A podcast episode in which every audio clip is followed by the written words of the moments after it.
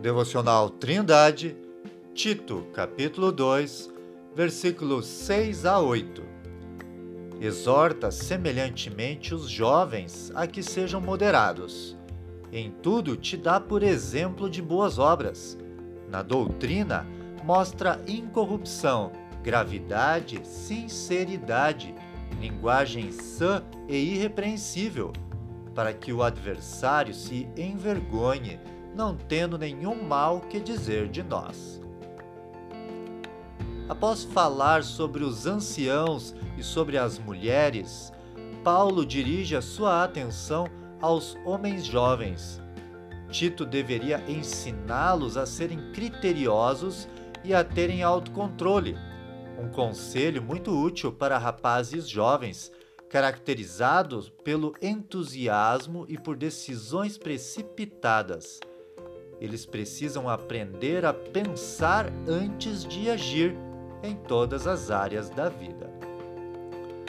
Paulo diz que Tito deve não somente ensinar com palavras, mas ser o exemplo de boas obras entre os irmãos, mostrando-lhes como viver para Deus. Tito deveria ensinar de forma reverente, respeitosa, usando de uma linguagem sadia e irrepreensível, mostrando incorrupção na doutrina, ou seja, passar adiante o ensino tal como o recebeu de Paulo e dos apóstolos, não misturando com doutrinas ou filosofias não cristãs, não se apegando a questões fúteis e novidades doutrinárias pois esta era a característica marcante dos falsos mestres.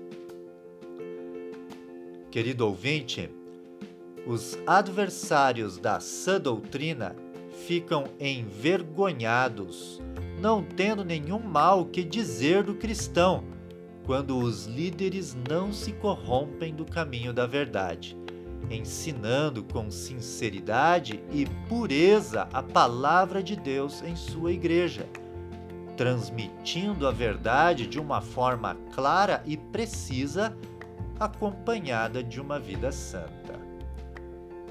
Que você seja usado por Deus nesta missão. Tenha um ótimo dia!